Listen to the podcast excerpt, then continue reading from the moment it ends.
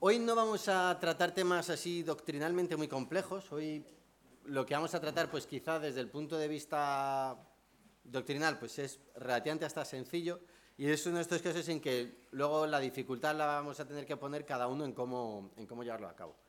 Que no significa que el pasaje sea sencillo y de hecho el versículo principal tiene cosas que a mí personalmente me superan, desde que yo no, que, que a lo mejor desde el punto de vista bíblico, pues digo, pues esto a lo mejor no llego, pero la idea principal y las cosas fundamentales, esas se, se pillan bien.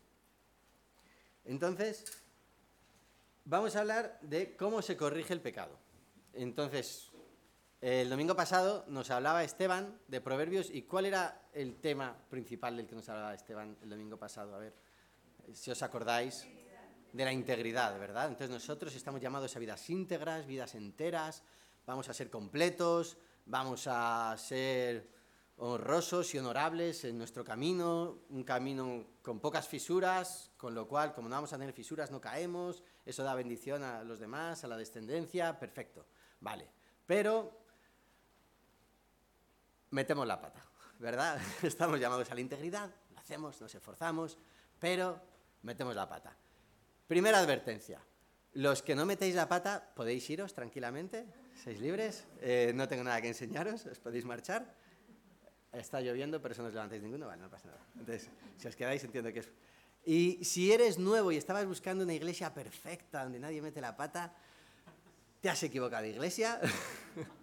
Esta no es.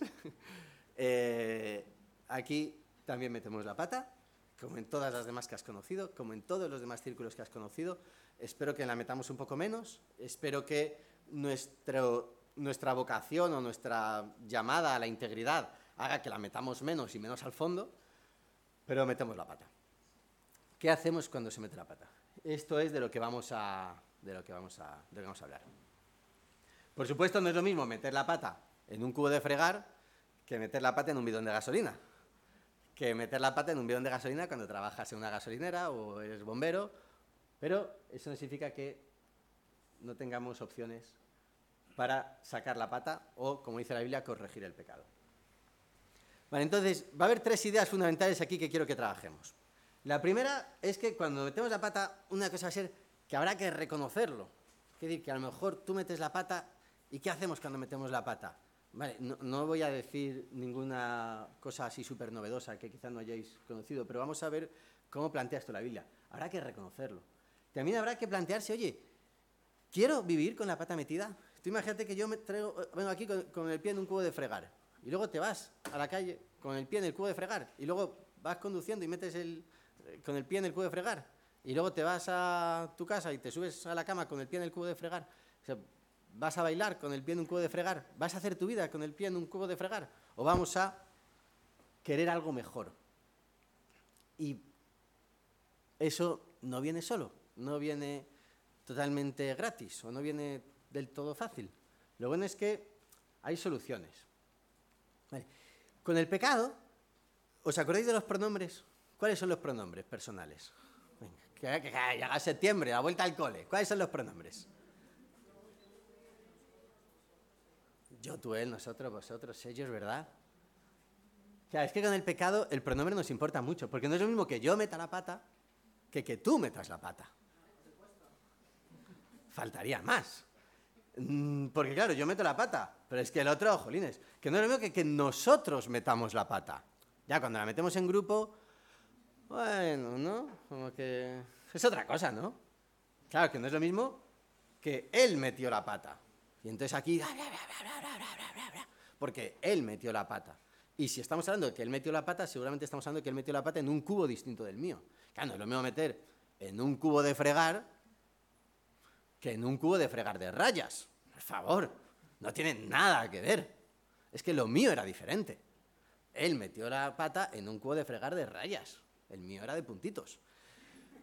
¿Por qué? Porque cuando metemos la pata, para nosotros tiene mucha importancia el yo, tú, él. ¿Cómo lo verá eso Dios? Porque cuando Dios ve los pronombres, el yo, tú, él, tal, tal, tal, en meter la pata, al final supongo que siempre es vosotros. ¿no? Vosotros metéis la pata. Es cierto que él también tiene un yo muy gordo. El yo muy gordo está en la cruz. Vosotros metéis la pata, yo he pagado. Bueno, Él también usa el yo, pero es otra cosa. Y aquí también, claro, no es lo mismo cuando la pata la meten ellos, que son los distintos de nosotros. Y entonces ahí puede haber encarnizadas guerras sobre qué cubo es más grave. Porque claro, no es lo mismo meter la pata en un cubo de fregar o en otro. Bueno, vamos a ver si conseguimos mirarnos cada uno a nosotros mismos, ¿vale? Porque si han metido la pata o si otros han metido la pata, vamos a ir, vamos a ir viendo. El primer pasaje que me gustaría que alguien leyera es 1 de Juan 1, del 8 al 10. Si alguien me puede ir a la primera carta de Juan, muy cerquita del final de la Biblia. De nuevo, hay meteduras de pata y meteduras de pata. Hay meteduras de pata que son simples torpezas, simples errores, la vida es así. Hay meteduras de pata que van hasta la rodilla, hasta la ingle. Tuve una compañía de trabajo que tuvo un accidente de coche y claro, quedó con el pie en el coche. Hombre, pues eso ya es más grande y eso tuvieron que venir los bomberos ¿no? a sacarla. Pero incluso en esas meteduras de pata se puede cortar la chapa, la lata y sacar el pie. No te vas a quedar con el pie entre un coche, ¿no? ¿Qué dice primera de Juan 1 del 8 al 10?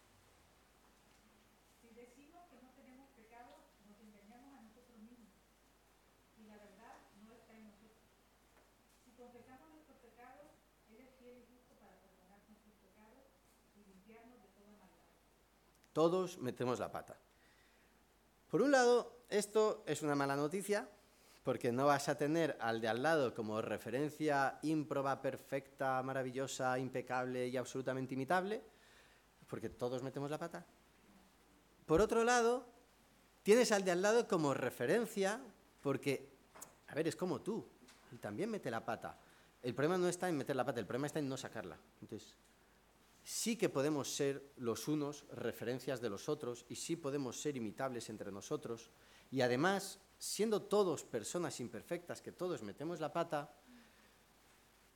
te animo a que si eres de los que mete la pata, sepas que los demás también, que no va a haber...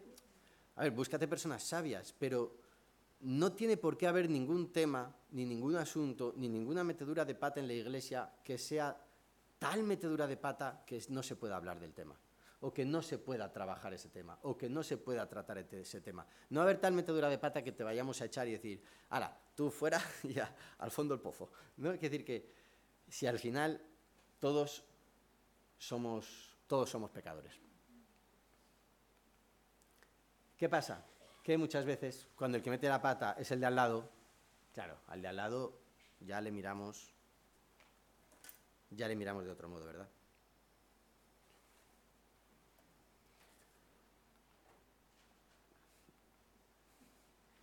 Todos metemos la pata. ¿Significa eso, por tanto, que podemos estar felices en nuestra metedura de pata? Pequemos, ya que el Señor nos perdona. No, no, no hay barra libre para el pecado, no. El hecho de que todos metamos la pata significa que ninguno puede mirar al de al lado por encima del hombro, pero no significa que vamos a estar satisfechos viviendo todos con las mismas meteduras de pata. Vamos a querer cambiar. Esto es lo que decía antes. Claro, esto en las iglesias evangélicas, por ejemplo, que no tenemos un denominador común, no tenemos una estructura única y hay distintos grupos y muchos habréis ido a iglesias de distintos tipos, aquí hacen esto, allá hacen aquello, aquí hacen esta otra cosa. Es muy fácil criticar al que lo hace distinto. Y es muy fácil enfadarse con el que lo hace distinto. Pero también tenemos cada uno que aprender a mirar, bueno, qué es lo que dice la Biblia y en qué yo, en qué yo, en qué yo. No en qué tú, en qué tú. Aunque los ajenos nos molesten más, todos los pecados son malos. Este pasaje de Lucas 7 es la parábola en que estando Jesús a la mesa con un fariseo, se acerca una mujer pecadora conocida. Ella pecaba y la gente lo sabía, no como otras personas que pecan y la gente no lo sabe. Entonces, esta persona se acercó donde Jesús. Y el fariseo decía, si Jesús fuera profeta, sabría qué clase de mujer le está tocando. Y entonces Jesús le cuenta un cuento. Si alguien va a Lucas 7.30, 7.30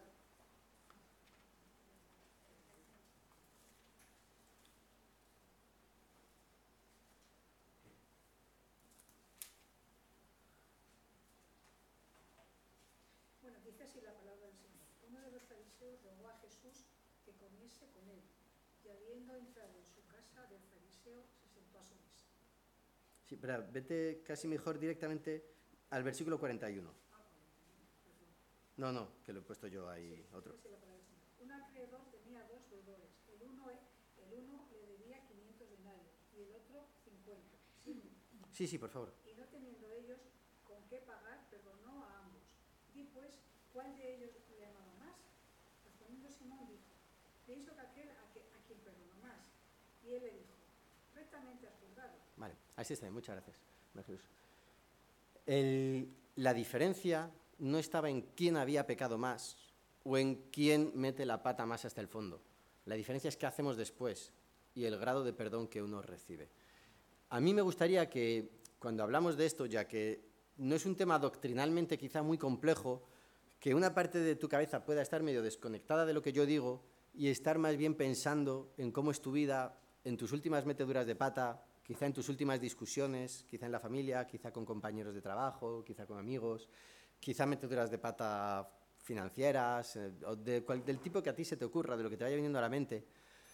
¿Para qué? Para ir viendo, el problema no es el grado de tu metedura de pata, el problema es el grado de perdón y el grado de sacada de pata. Y para eso vengo a presentaros el Expatil Forte. Expatil Forte es un producto clínicamente testado, patentado, de libre distribución en farmacias, supermercados, iglesias y en la calle, que sirve para sacar la pata. Entonces el Expatil es muy útil. Y vamos a hablar del Expatil. Tengo algunas muestras. Está la presentación habitual del Expatil. A veces escuece, porque claro, el Expatil sirve para sacar la pata. Y eso a veces, hombre, agradable no es. Pero bueno, la presentación pequeña. Tenemos también este cómodo dispensador de pequeños trozos. Este es el, habitual, porque todos los días, para pequeñas cosas, bueno, pues un poquito, oye, oye, y si, y si he metido la pata poco, bueno, pues a lo mejor con un poquito. Y si simplemente es una pequeña torpeza que no había caído en que, ay, que era nuestro aniversario. Ay, que eres mi mujer. no, no, para las pequeñas meteduras del día a día, eh, también es cierto que pequeñas cantidades bastan. Por si acaso, si no tengo la presentación grande para los profesionales de la metedura de pata. Y si queréis, allá afuera tengo aparcado un camión cisterna para las meteduras de pata que llevan mucho tiempo mirando a otro lado. Si llevas mucho tiempo mirando a otro lado, a lo mejor necesitas el camión cisterna. Pero el caso es que si llevas mucho tiempo con la pata metida y hasta te has acostumbrado a vivir con la pata metida, a lo mejor hasta te has acostumbrado a jugar al fútbol con la pata metida, a lo mejor hasta para algunas que dijo, es que cuando juego al fútbol le doy mejor a la pelota con el cubo. Mira, vamos a sacar la pata. ¿Qué dice Juan 10, 10? Me gustaría que alguien lo cogiera y que dijera, es que el Señor no quiere que vivamos con la pata metida, es que el Señor tiene algo mejor para nosotros. Me gustaría también que alguien fuera a Salmos 34. Mientras alguien nos lee Juan 10, 10, alguien que vaya a Salmos 34. ¿Qué quiere Dios para nosotros?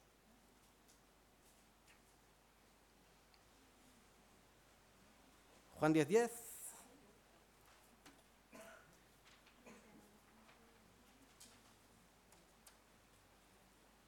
El ladrón viene solamente para robar, matar y destruir, pero yo he venido para que tengan vida y para que la tengan en abundancia. Piensa en tus últimas meteduras de pata. ¿Será eso lo que Dios quiere para ti?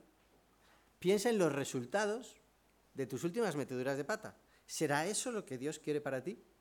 Piensa en las veces en que has metido la pata rodilla, ingle, cintura, cuello, hasta el cuello. ¿Será eso lo que Dios quiere para ti? ¿Será eso lo que Dios quiere para nosotros? ¿Querrá otra cosa? Vamos al Salmo 34. Bendeciré al Señor todo el tiempo. Mis labios siempre lo alabarán. Mi alma se gloría en el Señor. Oirán los humildes y se alegrarán. ¿Sigo? Vete, por favor, al versículo 12. Que por cierto ha mencionado a los humildes. Los humildes se alegran, porque los humildes, por cierto, lo reconocen. ¿Qué dice el 12? El que quiera amar la vida y gozar de días felices, que refrene su lengua de hablar el mal y sus labios De hablar engaño. Y el 14 dice... Que se aparte del mal y haga el bien, que busque la paz y la siga.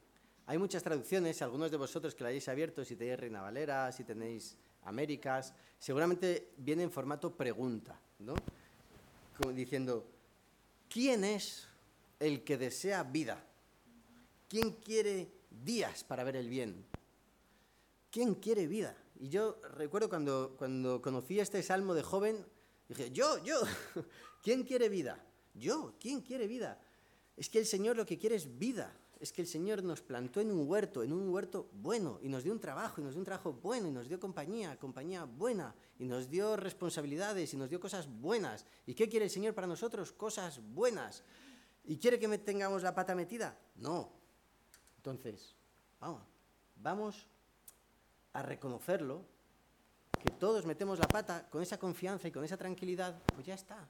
¿Os acordáis de hace no mucho que veíamos en Salmos que seis cosas aborrece Yahvé y aun siete abomina su alma? Dice, los ojos, empieza con los ojos altaneros. Vamos a quitar la arrogancia, vamos a quitar la soberbia y sencillamente vamos a reconocer, bueno, he metido la pata. Para mirar primero nuestras faltas. Este es un pasaje conocidísimo que es en el que dice, oye, mira primero lo tuyo, ¿no? No juzgue, no será juzgado. Así que vamos a ir ahora a Proverbios 16.6, porque aquí nos dice los componentes del expatil.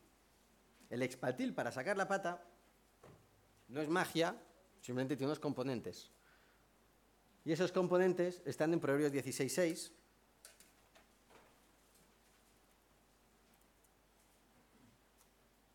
Y si alguien quiere leer la primera mitad del versículo, o sea, el primer, es un pareado, el primer verso. Con misericordia y verdad se corrige el pecado. Con misericordia y verdad se corrige el pecado. No, no es nada realmente sorprendente, ¿no? ¿Con qué se corrigen las meteduras de pata? Con misericordia y con verdad. Vuelve otra vez en tu neurona a esas meteduras de pata en las que estás pensando. Y si no estás pensando en ninguna, oye, o eres lo más, o es que no me estás haciendo caso. Entonces tienes muy mala memoria. Eh, ¿Cómo se arregló? ¿Se arregla simplemente con, mira, yo por mi lado, tú por el tuyo, aquí no hablamos del tema, echamos tierra y aquí nadie sabe nada? Puede ser. A lo mejor eso no es arreglarlo. A lo mejor cuando vuelva a salir la cosa, se vuelve a ver el cubo, ¿no? Si alguien conduce con el pie dentro de un cubo, tú no lo ves por fuera hasta que no se baje del coche, ¿no? ¿Qué cosas arreglaron? ¿Un lo siento? ¿Un abrazo? ¿Un perdón? ¿Un esfuerzo por cambiar? ¿Qué, qué- qué arreglan las cosas? Oye, perdona, no me había fijado en cómo lo habías visto tú. Con misericordia, no con dureza, no con castigo, no con, no con el palo y el cinturón. Y con verdad se corrige el pecado. Entonces vamos a imaginar que eres tú el que ha metido la pata. ¿Vale? Tenemos aquí el expatil, gran descubrimiento, y en tu vida metes la pata y además vives con gente que mete la pata. Como dijo el profeta, soy un hombre de labios inmundo que vive en medio de un pueblo de labios inmundos. Vale, metemos la pata. Si la has metido tú, lo de la misericordia te va a gustar. Claro, tú has metido la pata y te gusta recibir misericordia. Esto nos gusta a todos. Es cierto que hace falta un poquito de humildad, porque a veces hace falta también para reconocer que necesito misericordia, hace falta, ¿no? Si uno está ahí muy subido, muy arrogante. ¿Sabréis de cómo empiezan las bienaventuranzas? Bienaventurados los pobres de espíritu. Bueno, vamos a recibir misericordia. Y, ay, la verdad, cómo duele. Es que él, vale, yo metí la pata, pero en realidad fue su culpa, ¿verdad? Esto, esto ¿quién no lo ha dicho? Ay, yo metí la pata, pero fue culpa del otro. Es que fueron las circunstancias. Ya, y cuando tú haces no sé qué, esto también pasa, ¿no? O esto solo me pasa a mí. Esto también pasa en vuestras vidas, ¿no? Y si aplicamos la verdad, he metido la pata. Y point. ¿Qué hizo Adán cuando metió la pata? la mujer que tú me diste. Claro. Porque la mujer que tú me diste es la que, es la que, oye. ¿Qué dijo Aarón cuando el becerro? Es que ya sabes que este pueblo es de dura cerviz. Tenéis los pasajes, por si queréis mirarlos con más detalle en casa, en el boletín. Es que este pueblo es de dura cerviz y yo eché el oro y anda, apareció un becerro. No es que yo lo hiciera, porque... Pero no vamos a buscarle las faltas al otro, no vamos a justificar nuestras faltas en el otro, sencillamente vamos a reconocer la viga que hay en nuestro ojo para sacar y ver. Y ver, porque no queremos vivir ciegos, ¿no? Queremos ver. Ahora, ¿y qué pasa si es el otro el que ha metido la pata? Aquí ya la misericordia nos cuesta un poco más, ¿no? Aquí quizá manda más el enfado, ¿no? Tú piensas, ¿cuándo alguien ha metido últimamente la pata contra ti? Y no que tú hayas metido la pata, sino que otro la ha metido contigo. ¿Cómo te has puesto? ¿Cómo has reaccionado? Entonces, aquí la misericordia, con misericordia y verdad se corrige el pecado, porque tú no quieres que esa persona esté con la pata metida, tú quieres que saque la pata. ¿Qué vas a hacer? ¿Machacarle? A ver si hay suerte y, consigue ponerse arrogante e insistir y meterla más. Con misericordia y verdad se corrige el pecado. ¿Cómo te trata Dios a ti?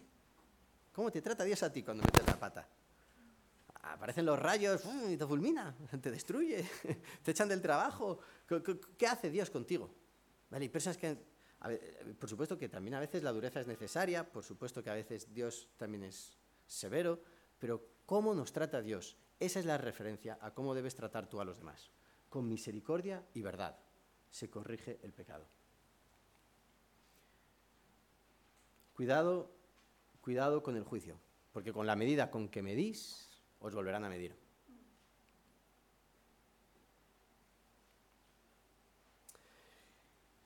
Vale, la misericordia, esa más o menos la tenemos controlada, fácil de recibir, a ver cómo la damos. ¿Qué pasa con la verdad? ¿Qué dosis de verdad es conveniente? ¿No?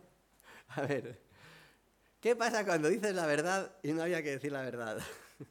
a veces eh, hay un pasaje que a mí me cuesta mucho aplicar y entender que dice, no seas demasiado justo, no mueras antes de tiempo.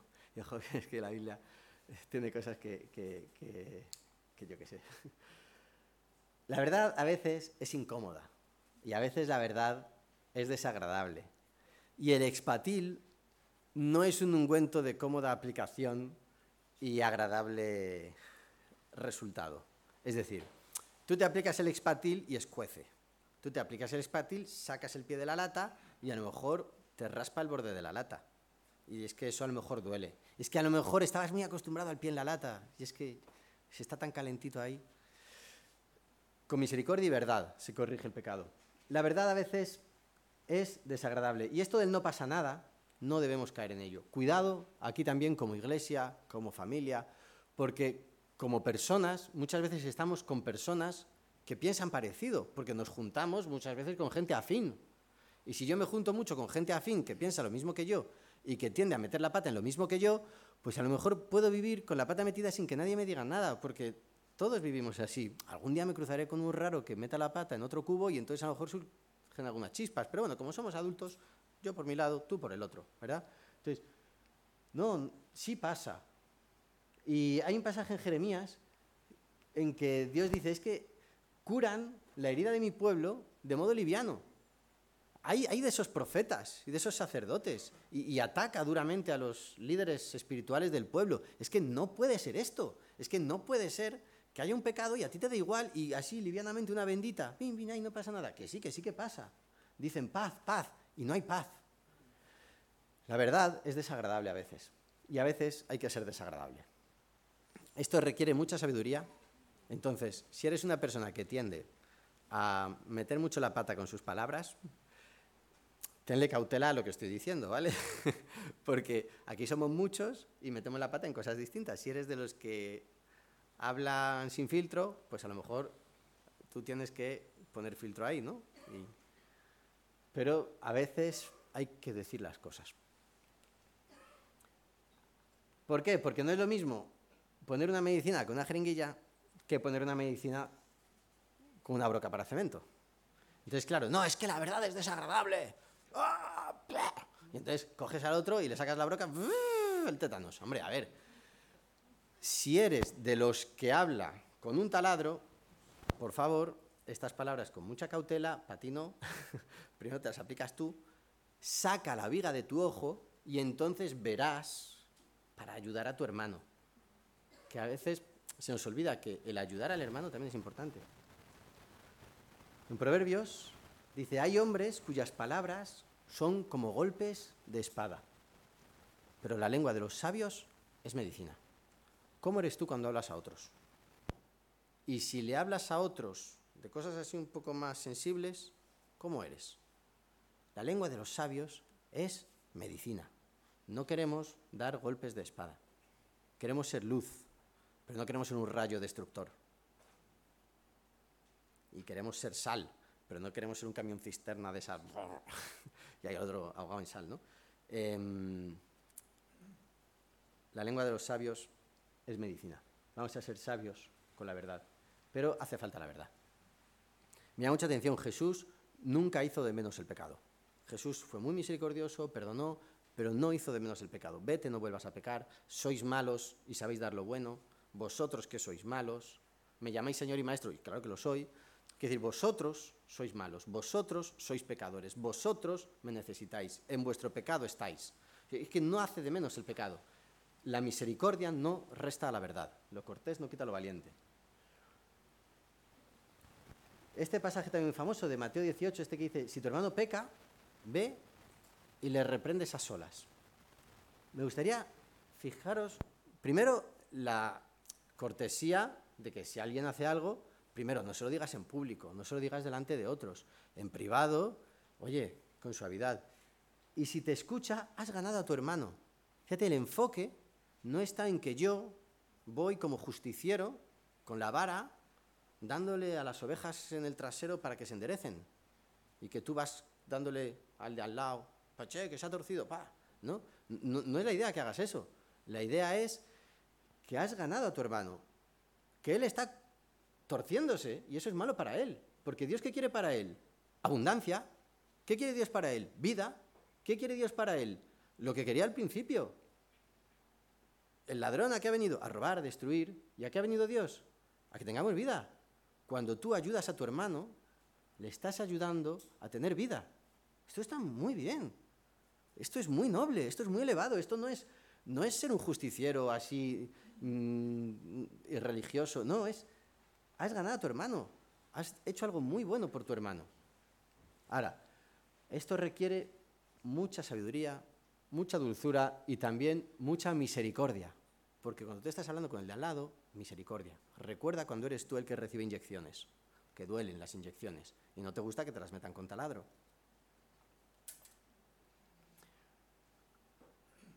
A propósito de la misericordia y verdad, y si a alguno le interesa, esta expresión misericordia y verdad sale muchas veces en la Biblia, sale muchas veces en contextos legales.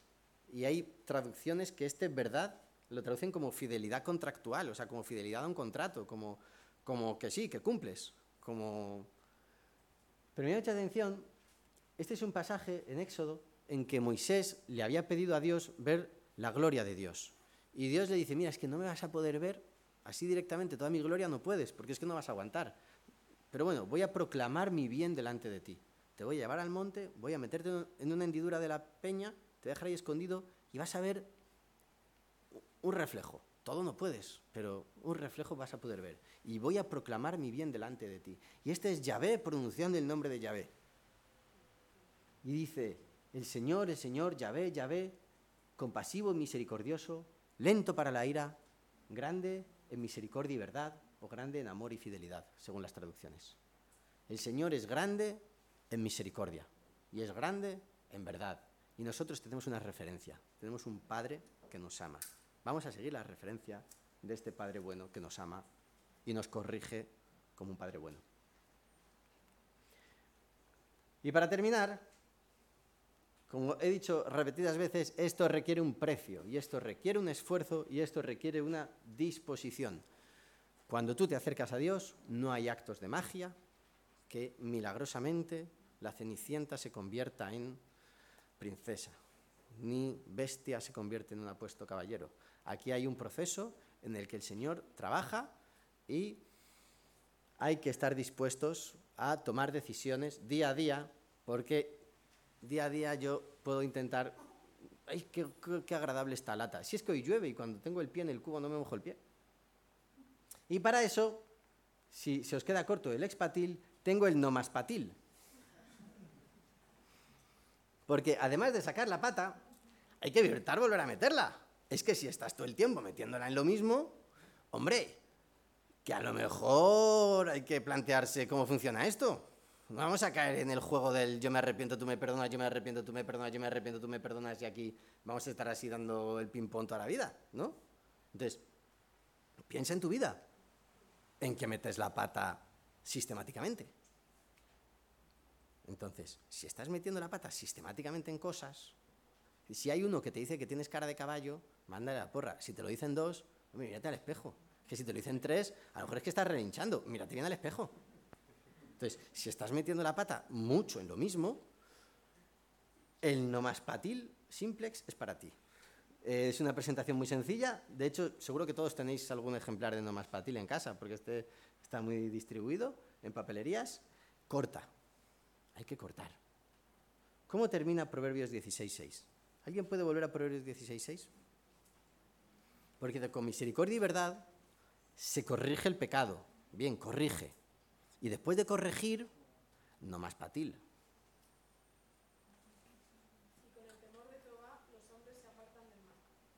Con el temor de Dios, los hombres se apartan del mal. Llega un momento en el que hay que cortar. Corta. Si te va el murmurar y el chismorrear y te juntas con quien sea y chismorreas, corta. Corta, hay que cortar. Quiere decir, no chismorrees. Si te va el mirar cosas que no hay que mirar, corta. Si te va el meter la mano donde no hay que meterla, corta. Si te va el lo que sea, corta. Si al final el catálogo es relativamente reducido de pecados, corta, hay que cortar. Y con eso vamos a orar. Y cada uno que, que mira a ver cómo se aplica esto. No te quedes con la pata metida, sea lo que sea. Busca ayuda. Si te cuesta, pues entre unos y otros nos ayudamos. Si todos tenemos la pata metida en cosas y tenemos continuamente que aplicarnos el expatil. Pero aplica, aplica misericordia y verdad para que tu vida sea más abundante. Vamos a orar y no sé si después podemos cantar. Había una canción, la última. Si podíamos cantar la última otra vez. Padre, muchas gracias porque tú eres bueno con nosotros. Gracias porque nos quieres. Gracias porque tú eres bueno. Tu santidad y tu belleza, Señor, nos, admira y nos maravilla. Y en cierto modo nos avergüenza nuestra torpeza, nuestra mezquindad, nuestras... A veces, a veces, Señor, metemos la pata a sabiendas y conscientes de que eso está mal, de que es pecado y te desagrada y aún así nos metemos a ello, Señor, lo sentimos. Gracias por tu misericordia. No queremos utilizar la misericordia para rebajar el precio. Entendemos que el perdón fue muy caro y queremos disfrutar lo que tú tienes para nosotros. Muchas gracias, Señor, porque somos distintos y en lo que uno a lo mejor es fuerte, otro es flojo, y en lo que ese es flojo, el otro a lo mejor es fuerte, y como familia podemos ayudarnos unos a otros.